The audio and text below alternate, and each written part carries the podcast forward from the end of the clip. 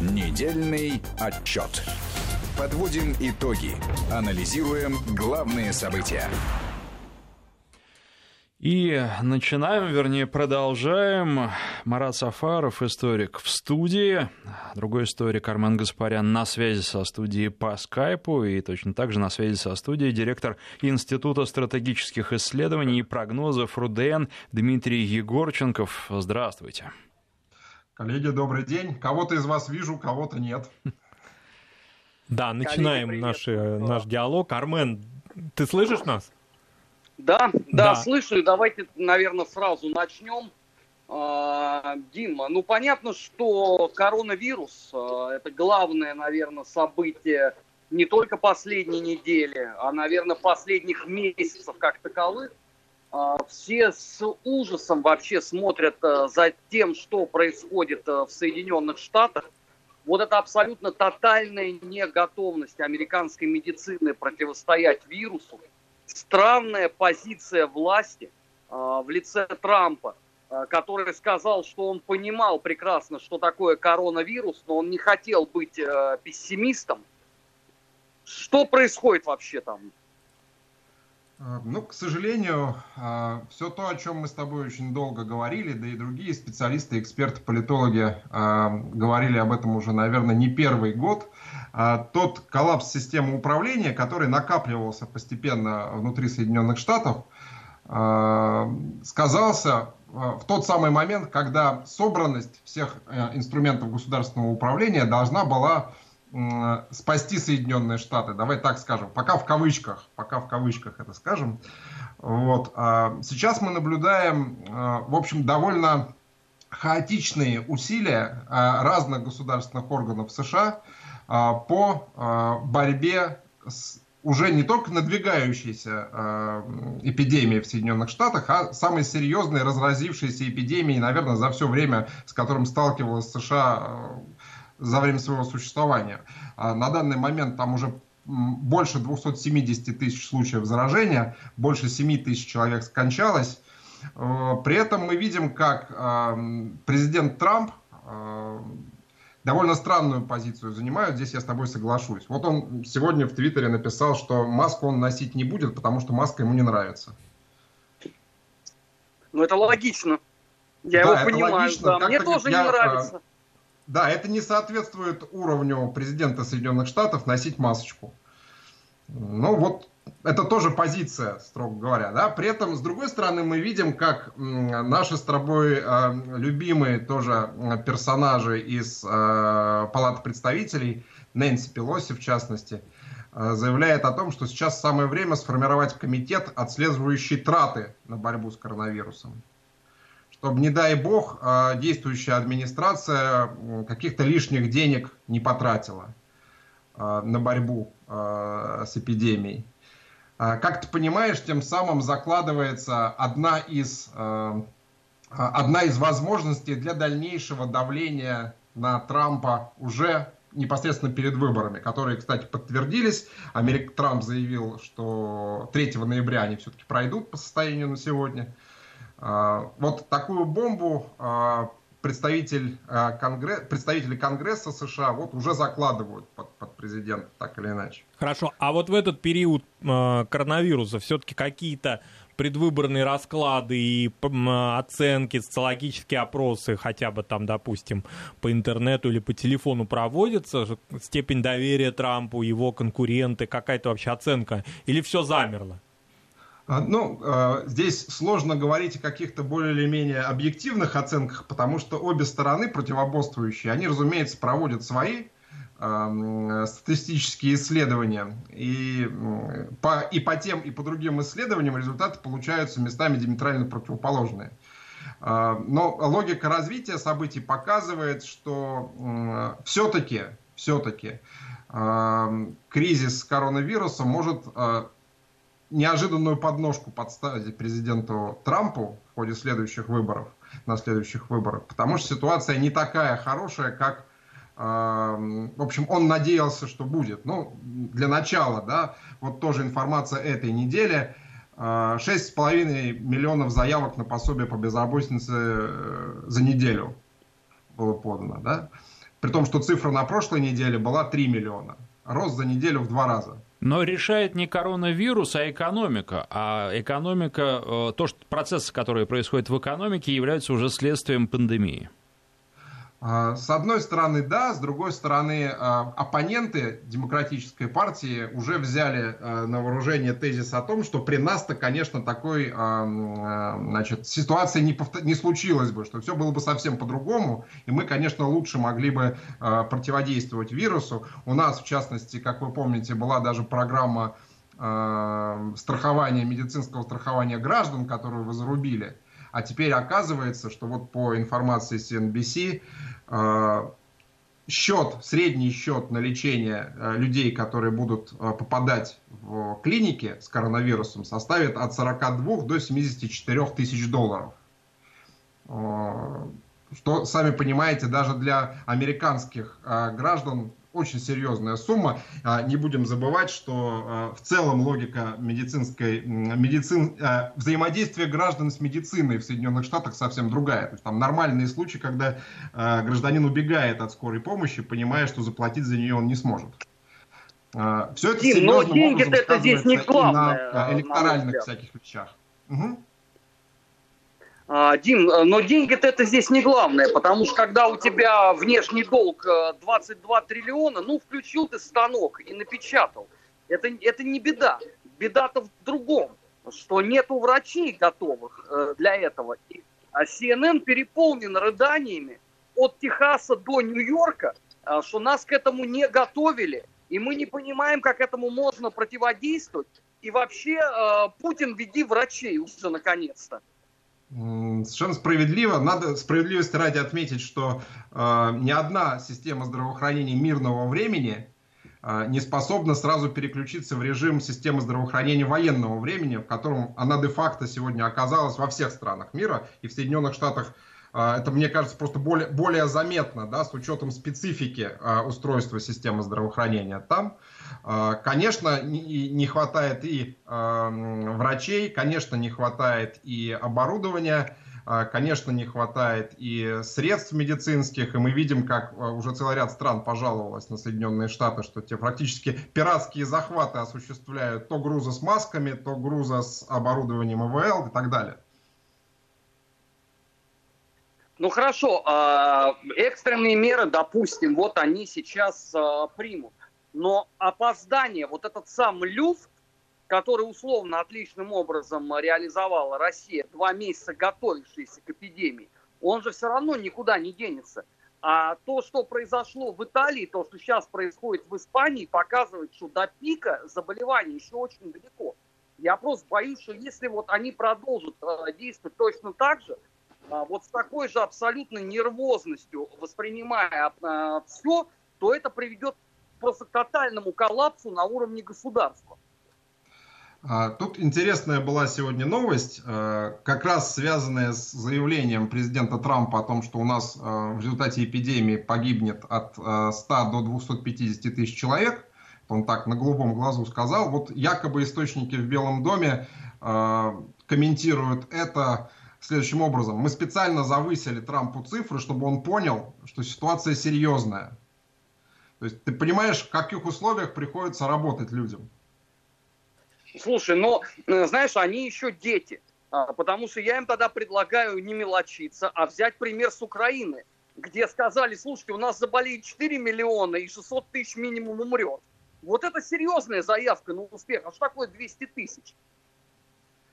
Ну, слушай, а для Соединенных Штатов это гигантские э, даже, даже если будем надеяться, что такой ситуации не будет, даже с точки зрения вот, а, а, понимания и осмысления таких цифр, такие потери для Соединенных Штатов а, вещь, опять же, в истории беспрецедентная. Они где-то там приближаются, насколько я понимаю, к потерям Соединенных Штатов во Второй мировой войне. Там меньше, больше было, конечно. Но вот там там 450 тысяч суммарно. Да во Второй порядок, мировой. Да, порядок цифр, он уже приближается туда, в ту зону. А, при этом, конечно, американцы пытаются, опять же, за счет того, что это делается довольно разрознена там, региональными властями, разными э, структурами и департаментами в Соединенных Штатах, э, довольно странные действия осуществляются. Ну, вот, например, увольнение этого самого э, командующего авианосцем Теодора Рузвельт за то, что он рассказал, что на борту есть коронавирус. Да? Это такая свобода слова у нас, если что. А вы знаете, тут еще э, слушатели поднимают любопытный вопрос, спрашивают, казалось бы, смешной вопрос, шуточный, а как же доктор Хаус? Но ведь, наверное, доктор Хаус это какая-то такая витрина, это пиар и в некотором смысле fake news американский, а, который изображает ту систему здравоохранения, которой на самом деле в Соединенных Штатах нет. А, нет, как раз если э, наши зрители внимательно смотрели сериал «Доктор Хаус», а, то там очень понятно становится, что такая команда врачей в стране, строго говоря, одна. Но в крайнем случае еще одна есть где-то. А, настолько хорошо. А, и тот госпиталь, в котором они работают, это вообще экспериментальная структура, вот, которая, в общем, выше по уровню значительно, чем средняя больница в штате Огайо, разумеется. Принстон Плейсборо, это, это с оборудованием, со всеми вещами, с огромными отчислениями от спонсоров – а, и так далее, и так далее. А, как раз доктор Хаус показывает очень точно эту систему здравоохранения. И людей, которых туда... Там были моменты, когда людей туда привозили действительно, и они говорили, у меня нет страховки, я не могу себе это позволить, то, что вы мне сейчас делаете. И, кстати, уже тогда авторы э, сериала на этом акцентировали внимание. Ну хорошо, сейчас у них идеальная с этой точки зрения схема, каждый валит друг на друга. А, Трамп намекает на то, что во всем виноват Обама, а, поминая эту самую Обама Кея, нашу с тобой любимую. Угу. Байден говорит, при нас такой ерунды не было, стоило прийти, значит, Трампу, вот получилось вот так вот. Но простым людям-то это все не очень интересно и не очень актуально. Потому что когда сегодня Нью-Йорк Таймс пишет о том, что ФБР в результате обыска у одного деятеля изъяло 190 тысяч масок, которые он закупил, чтобы перепродать подороже, на 700% прибыль, ну слушай, ну это, э, это сопоставимо вообще с паникой военного времени уже.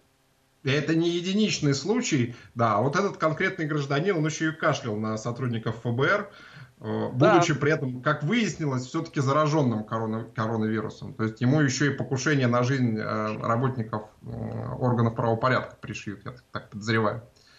Но, конечно, паника, особенно в соцсетях американских, присутствует, потому что периодические утечки из различных государственных структур, ну, из Пентагона, например, о том, что они заказали 100 тысяч мешков для трупов, все это не способствует эм, налаживанию какой-то такой атмосферы, как было сделано в Китае, да, более или менее эм, информационной гигиены, то, о чем мы часто говорим с коллегами. А, слушай, ну а, меня вот знаешь, это поражает. А, ну там существует огромное количество think tanks. Ладно, там а, Госдеп и Белый дом прошляпили а, вот эту вот историю с коронавирусом и возможностью привоза, как они это называли, э, китайского вируса на территорию Соединенных Штатов. Но все эти многочисленные аналитики, неужели никто из них не делал э, прогноз на негативный сценарий развития событий? А, я уверен на 250%, что э, такие прогнозы делались. Более того, опять же, идут сейчас утечки из условных спецслужб американских, да, из этой группы сестер, о том, что президента предупреждали как раз о таком негативном развитии сценария и примерно о тех цифрах, которые мы сегодня имеем, но э, администрация не реагировала на это должным образом, э, полагая, что э, Соединенные Штаты как-то смогут вот двумя океанами отгородиться от всего этого дела, вот, а китайский вирус, как его, кстати, Трамп называет, не, страшен сам, храму на холме, как известно, да, сияющему. А Трамп продолжает вообще какую-то вот свою ну, такую а конспирологию гнуть опять относительно вируса, то, что он начинал а, в самом таком, а, ну еще когда никаких особых последствий для американского населения не было, он играл в конспирологию. Сейчас он продолжает в нее играть? Нет, он, конечно, мне кажется, стал значительно более аккуратен в своих высказываниях, понимая, что 270 с лишним э, тысяч зараженных это 200, это 270 тысяч зараженных, при том не надо забывать, что э, треть а, от этого числа фактически это западное побережье, штат Нью-Йорк и так далее, то есть наиболее а, плотно заселенные районы страны, и те, которые потом и голосовать будут, кстати говоря, а, обычно они голосуют за демократов. Конечно, Трамп в этом смысле стал значительно более аккуратным. Для Трампа все то, что происходит сейчас, это в, некотором смысле ведь э, тоже момент истины, потому что забудутся те экономические успехи, которые у него были, забудется то, что он оказался вот на данную минуту еще пока единственным президентом США за последние годы, кто не развязал войну, хотя Трамп был близок к этому, и останется только условно ситуация с коронавирусом ему же все равно, ну, э, выборы рано или поздно произойдут. Если он ничего не сделает, ему бесполезно идти, потому что с этой точки зрения он дает пока преимущество Байдену. Но вот сейчас действительно очень многие говорят, что шансы Байдена сильно возрастают а, на этом фоне.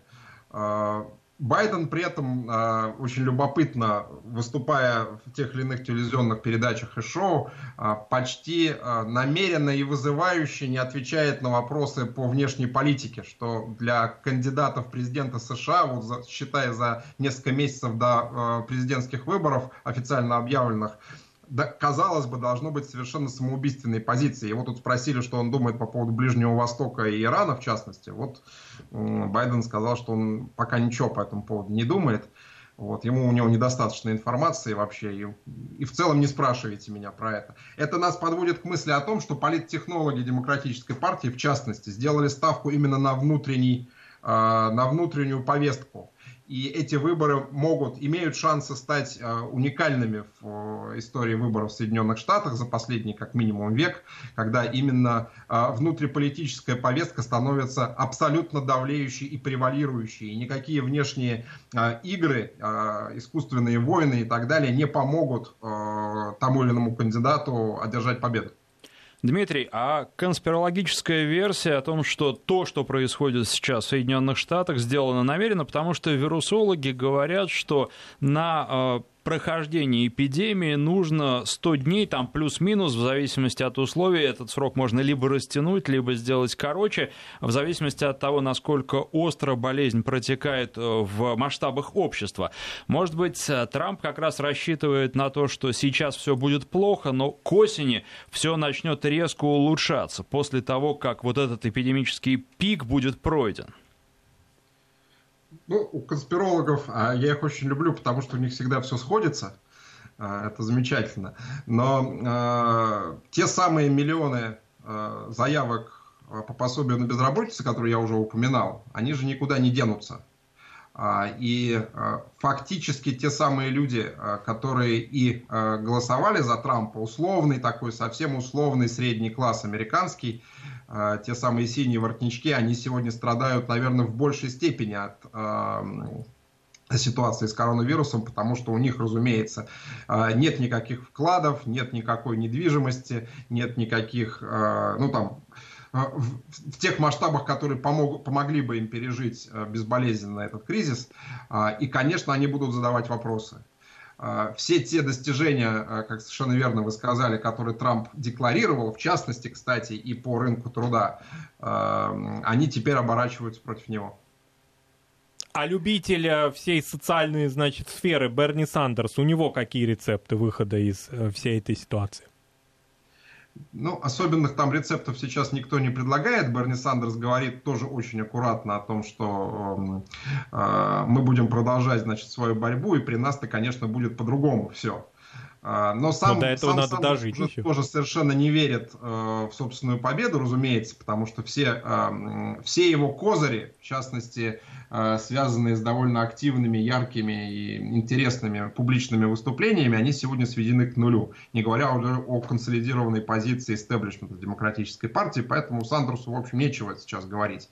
А, а, Байден, а Байден работает от отрицания всего того, что делает э, президент Трамп.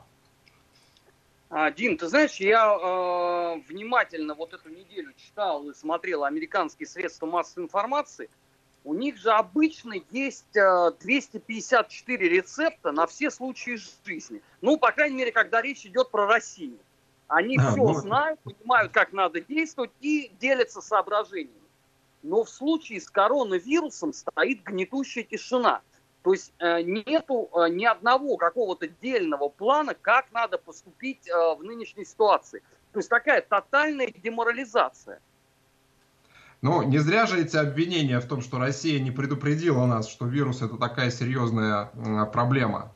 А, звучащие на CNN. Э, и не зря, собственно, и, а, кстати, а, попытка вновь разыграть российскую карту теми самыми средствами массовой информации, ну, аффилированными с демократической партией, вплоть до смешного, да, о том, что э, помощь России Соединенным Штатам это сговор очередной, значит, с агентом Трампом, и что та помощь, которую декларируют, она на самом деле значительно меньше, чем та, которая есть на самом деле. А, и так далее, и так далее, что Россия, безусловно, использует а, свой ресурс, в том числе пиар-ресурс, для а, давления на и влияния на предстоящие выборы. Вот эта вся риторика, весь этот нарратив такой, уже, уже немножко подзавязший за последние несколько лет, но теперь он получил новый, новый всплеск. Но этот всплеск его же нельзя тянуть э, условно до ноября.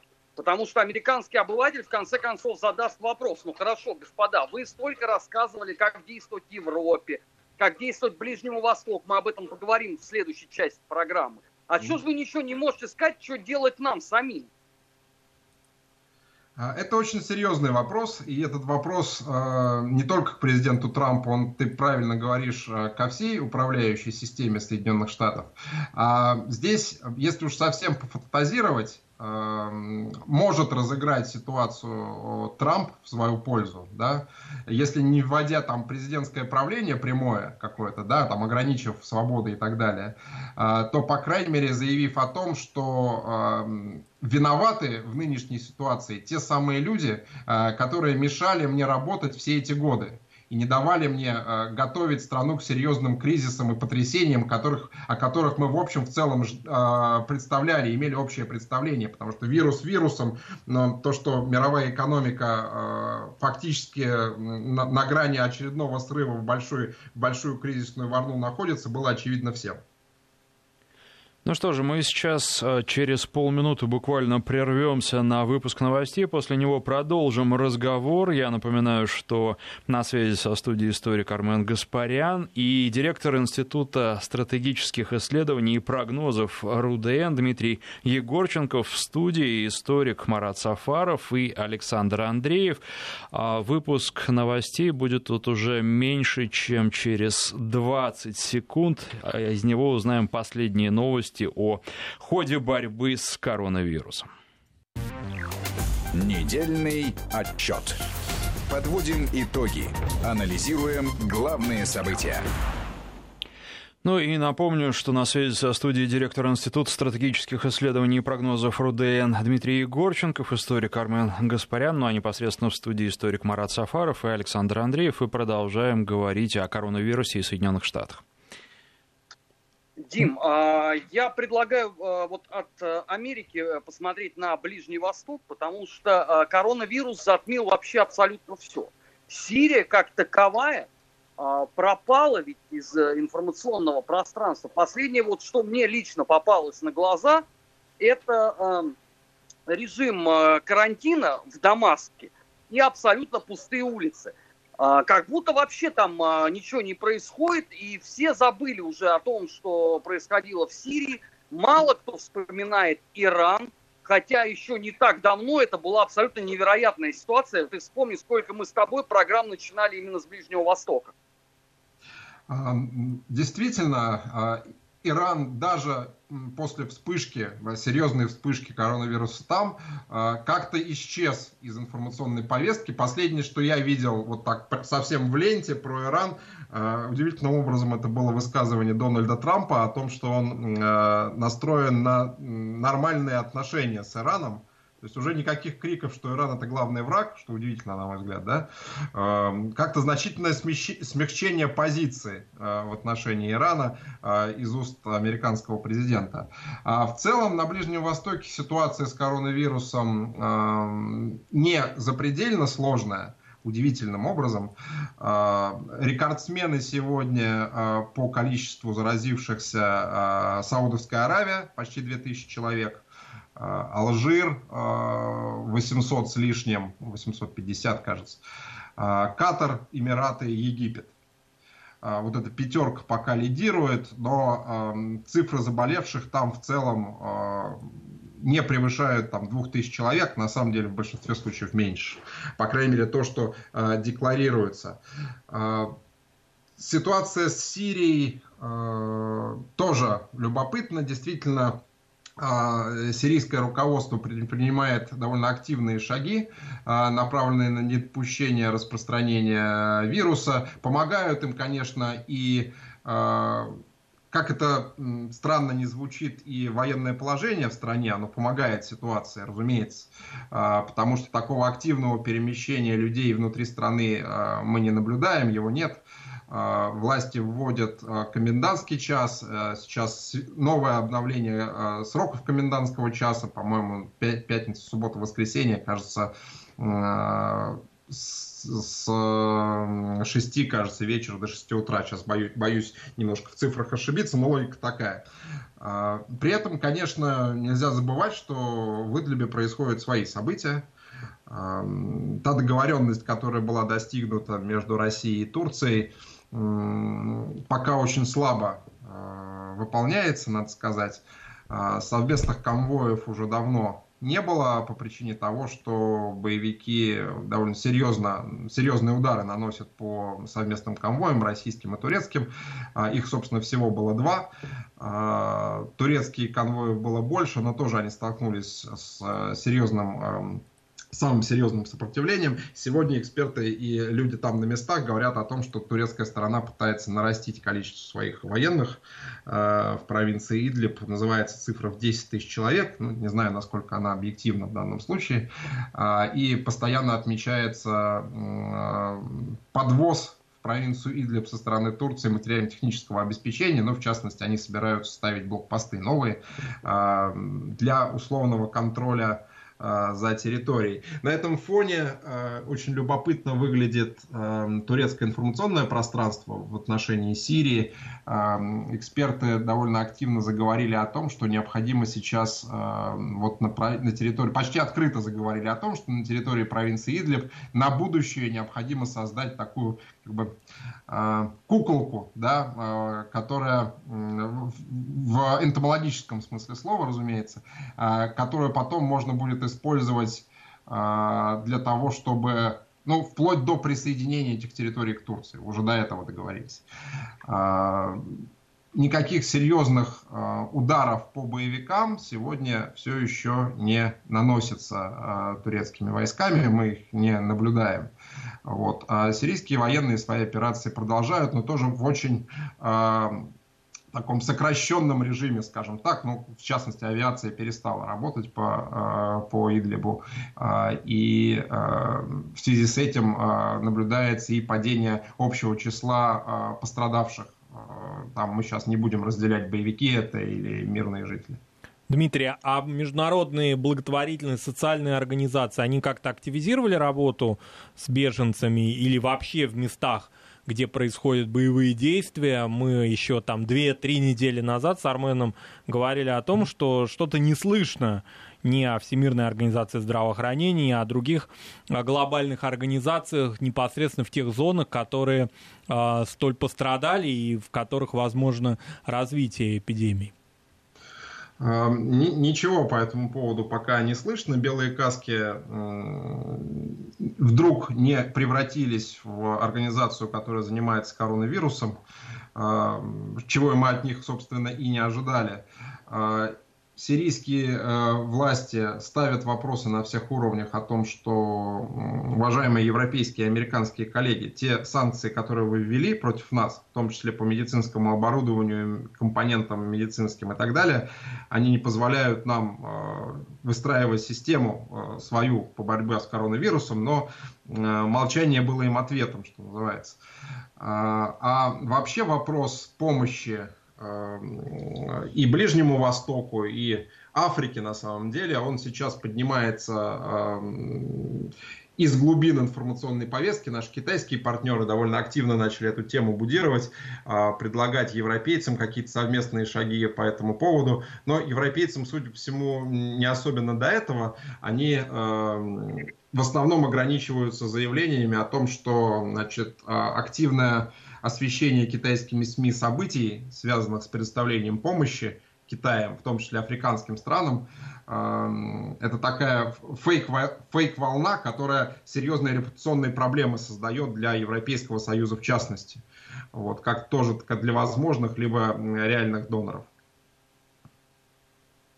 А, Дим, а, когда Россия вместе с а, рядом других стран пыталась поставить э, в Организации Объединенных Наций вопрос о снижении порога санкций, в том числе для Ирана, я грешным делом думал, что вот та волна а, с эпидемиями коронавируса, которая бушует сейчас в Италии, в Испании, а, в Германии, а, да в тех же Соединенных Штатах, она на какой-то момент, ну если не отрезвит целиком западное сообщество, то, по крайней мере, заставит задуматься, а почему э, была такая вот страшная ситуация с эпидемией в Иране. И что, ну, по крайней мере, на медикаменты Э, санкции будут отменены. Но, как мы видим, это не произошло. Вот это упрямство, это часть, условно, э, продолжающейся той вот стратегии еще относительно в хорошие времена, ну, до начала эпидемии э, в Китае, которая со временем просто спадет. Либо же это все-таки пожизненная такая история, которая вот уже будет такой догмой, Э, вплоть до существа, э, завершения существования вообще, видимо, этой цивилизации как таковой? Хороший вопрос, Арман. Хороший, потому что у нас сейчас принято и в соцсетях, и в эфирах говорить о том, что мы вступаем в некий новый мир, который вот после коронавируса начнется. У меня есть некоторые сомнения по этому поводу, честно говоря. Насколько этот мир будет новый, Э, прекрасные особенно и так далее. Да? Э, ничто, нет э, оснований полагать, что те же санкционные механизмы не будут не только сниматься, а наращиваться. И на этом этапе, и на последующих этапах надо для этого прекрасно помнить, для чего вводятся санкции. Они же вводятся не для того, чтобы весело показать на эту страну пальцем и посмеяться. Да? Они вводятся для экономического устранения в значительной степени конкурентов там, и последующего да, его там, переформатирования какого-то. А, когда сегодня и европейские страны, и Соединенные Штаты, и там а, все основные игроки, которые любят санкционные механизмы включать, находятся под таким серьезным ударом, а, они очень хорошо осознают, что никаких других инструментов выиграть международную конкуренцию у них вообще не остается. Конечно, Э, мы не должны говорить, что гуманистические представления самые разные, о которых мы можем мечтать, э, но э, эти гуманистические представления не повлияют на логику принятия политических решений, к сожалению. Мы по факту этого сегодня не видим. Если братья по евроатлантической солидарности друг у друга перехватывают э, маски, оборудование и так далее, вообще без всяких зазрений совести, э, то Иран, Ближний Восток, Африка, там, Латинская Америка, э, они даже приблизительно рядом не встают на эту э, доску, да, размышления о том, а как бы нам снять санкции, э, чтобы э, народу в этих странах жилось лучше. Но вот что касается санкций и истории их применения, она показывает, что они далеко не всегда были эффективными, скорее наоборот. Там даже американцы считали, а, только в трети случаев они действительно оказывались эффективными. А что будет в том самом новом, дивном и, опять же, санкционном мире, который нас ожидает? А, а собственно, пока никто не знает, что в нем будет. Если брать э, экономическую сторону вопроса, я склоняюсь все-таки к оценкам тех экономистов, э, макроэкономистов, которые говорят о том, что эта волна коронавируса, она подтолкнет все-таки большую, большую волну кризиса, э, которую очень долго оттягивали вполне искусственными средствами. А, это будет очень быстрый и очень жесткий удар а, экономического кризиса в глобальном плане, после которого может начаться а, восстановление и оживление мировой экономики. То есть этот кризис, классический кризис перепроизводства, кондратьевский, да, волна, она вот пойдет э, наверх в данном конкретном случае. И очень хочется надеяться, что эти макроэкономисты правы, потому что они говорят о том, что эм, после завершения горячей фазы и рецессии э, в течение ближайших 20 лет после этого мир в общем будет находиться в ситуации относительно бескризисной. Таких серьезных экономических потрясений можно будет не ожидать. Но если это будет э, такой же кризис, который был в 30-х годах, э, подобный Великой депрессии, то он и продлится же, наверное, примерно столько же, то есть 10 лет, и потом там выходом из кризиса была мировая война. А что будет в наших условиях? Ну, многие сегодня говорят о том, что ситуация с коронавирусом, она в мирном э, разрезе повторяет некоторые особенности э, военного конфликта, да, и э, в том числе э, потребует от государств, от всех государств такого же экономического напряжения, ну, хотя бы приблизительно, да, понятно, что невозможно сравнить масштабы большой мировой войны и вот такой ситуации, но тем не менее оно э, поможет э, создать у экономической системы э, определенные новые инструменты и механизмы, которые создались бы в случае большой войны. А европейские, общие европейские институты, как они себя будут показывать в этом постэпидемиологическом мире? Вот сегодня прошла информация о том, что глава Еврокомиссии Урсула фон дер Ляйен фактически извиняется перед Италией, что оставили ее, значит, европейские институты одну, а, один на один с а, этой болезнью. Вот что будет с ЕС и с другими европейскими именно институтами? Насколько проект Европейского Союза будет жизнеустойчивым после того, как мы все совместно победим эту беду? Ну, я думаю, что э, Брюссель условный э, сейчас уже начинает э, борьбу за новый ЕС. Они понимают хорошо, что если не предпринимать серьезных шагов, то Европейский Союз э, просто методом самоисключения распадется. А, на составляющие. Не только там Урсула об этом говорит сегодня, говорят об этом очень многие европейские политики. Там, Марин Ле Пен заявила о том, что ЕС э, проявил себя самым худшим образом э, в, в, этом, в этой кризисной ситуации. А, куча других политиков европейских об этом говорят, э, как представители Восточной Европы, так и а, представители такой сердцевины Европейского Союза. А, видимо, будет сделан новый упор на попытку улучшения социально, социально-политических инструментов, социально-политических инструментов. Раз, раз, раз. Да, Дмитрий, мы слышим внимательно.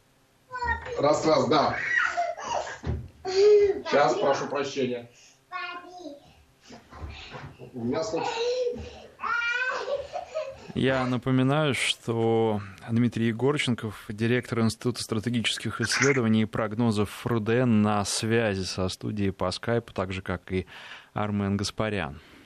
А, Значит, коллеги, вот на мой взгляд, сейчас здесь прозвучала ключевая э, мысль по поводу э, дальнейшей судьбы э, Европейского Союза, потому что ведь не секрет, что э, некоторые аналитики, в том числе Старого Света, они уже опубликовали доклад, согласно которому э, одно из негативных последствий пандемии коронавируса это будет ликвидация некоторых государств как таковых, которые просто не справятся с эпидемиями и э, образование каких-то больших, более э, глобальных форм. Просто если действительно э, дела будут идти с, э, так, вот, как они происходят, например, в Италии, где при всех тех усилиях, которые затрачиваются, э, пик коронавируса э, до сих пор не пройден, это может э, послужить э, ну, фатально для нынешней архитектуры, которая существует на старом э, континенте. А, я с тобой соглашусь, а, с той только поправкой, что, конечно, такие сценарии пока довольно экстремальны. Да? Нельзя говорить о том, что это вот с высокой долей вероятности произойдет.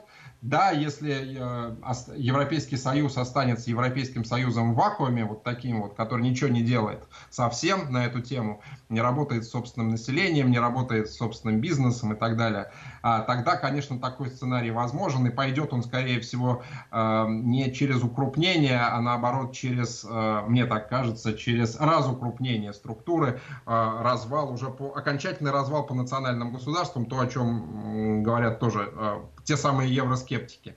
Но те силы в Европе, которые все-таки выступают за единую Европу, э, видимо, поняли сейчас с неким опозданием, с неким лагом таким, э, что ситуация довольно серьезная. Э, и пытаются сегодня заниматься, э, решать те вопросы, которые возникают. И те, э, вот эта реакция Урсула фон дер Ляйен, она очень показательна в этом смысле. Показательна в этом смысле и а, то, что у нас произошло в Великобритании а, буквально днями, у них а, поменялся руководитель либористской партии. То есть Корбина мы больше Корбин не увидим да. в публичном пространстве. Да, старина Джереми Корбин ушел. Он, кстати, был евроскептиком очень серьезным, да, и на его место пришел человек, который, наоборот, еврооптимист удивительным образом. Вот та, такие с одной стороны, еврооптимист, с другой стороны, человек, говорящий о необходимости более серьезной, более продуманной социальной политики, как в Великобритании, так и в рамках большой Европы. Вот эту тенденцию нам нужно запомнить и посмотреть, как она будет развиваться.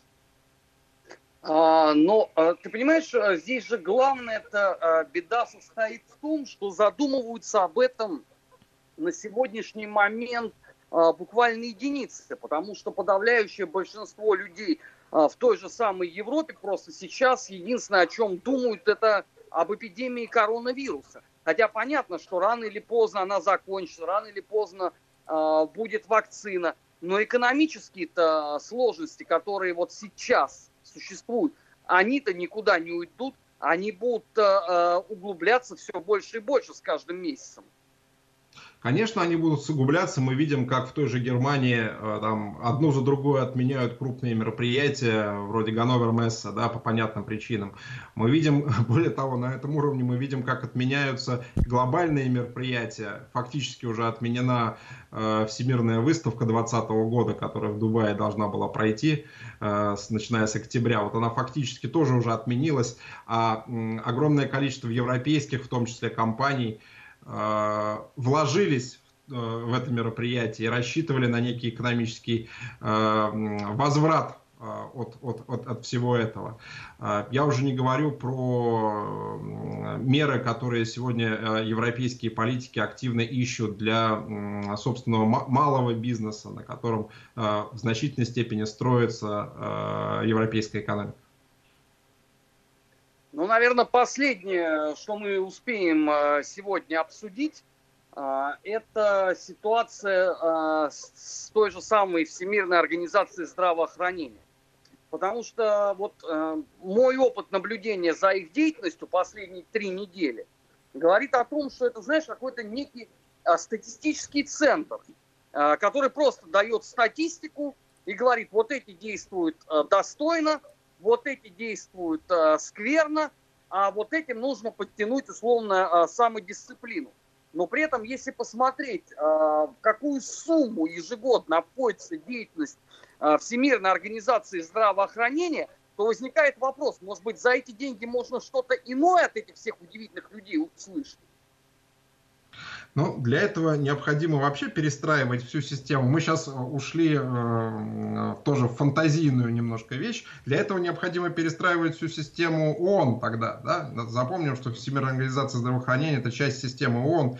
И э, ровно то, чем, оно, э, чем эта организация сейчас занимается, э, такой мониторинг, направление групп э, экспертов, которые пишут доклад, что, знаете, здесь как-то не очень, а здесь вот нормально сделали это ровно то, чем ВОЗ и привыкла заниматься, и то, что у нее прописано более или менее в э, ее уставе.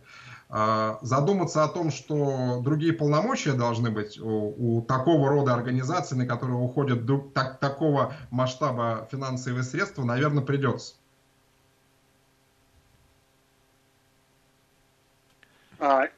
А, Дим, а, но при всем при этом, а, ладно, ВОЗ, условно, это часть Организации Объединенных Наций. Она действует согласно тому уставу, который существует.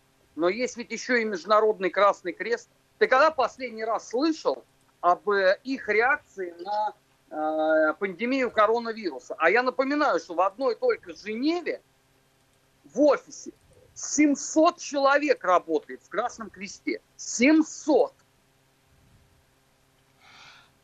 Я, я давно ничего не слышал о, реакции Красного Креста на, на пандемию. Да?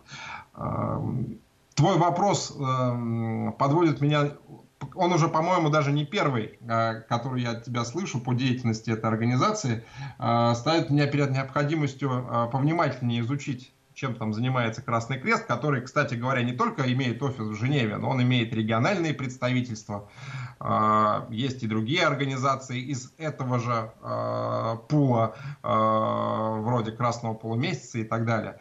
Мы не говорим уже про все остальные гуманитарные организации, которые довольно активно себя проявляли в условно мирное время, а сейчас а сейчас, все пропали. Мягко говоря, незаметно. Наше время подошло к концу. Я напоминаю, что на связи со студией был директор Института стратегических исследований и прогнозов РУДН Дмитрий Егорченков и историк Армен Гаспарян. Недельный отчет. Подводим итоги. Анализируем главные события.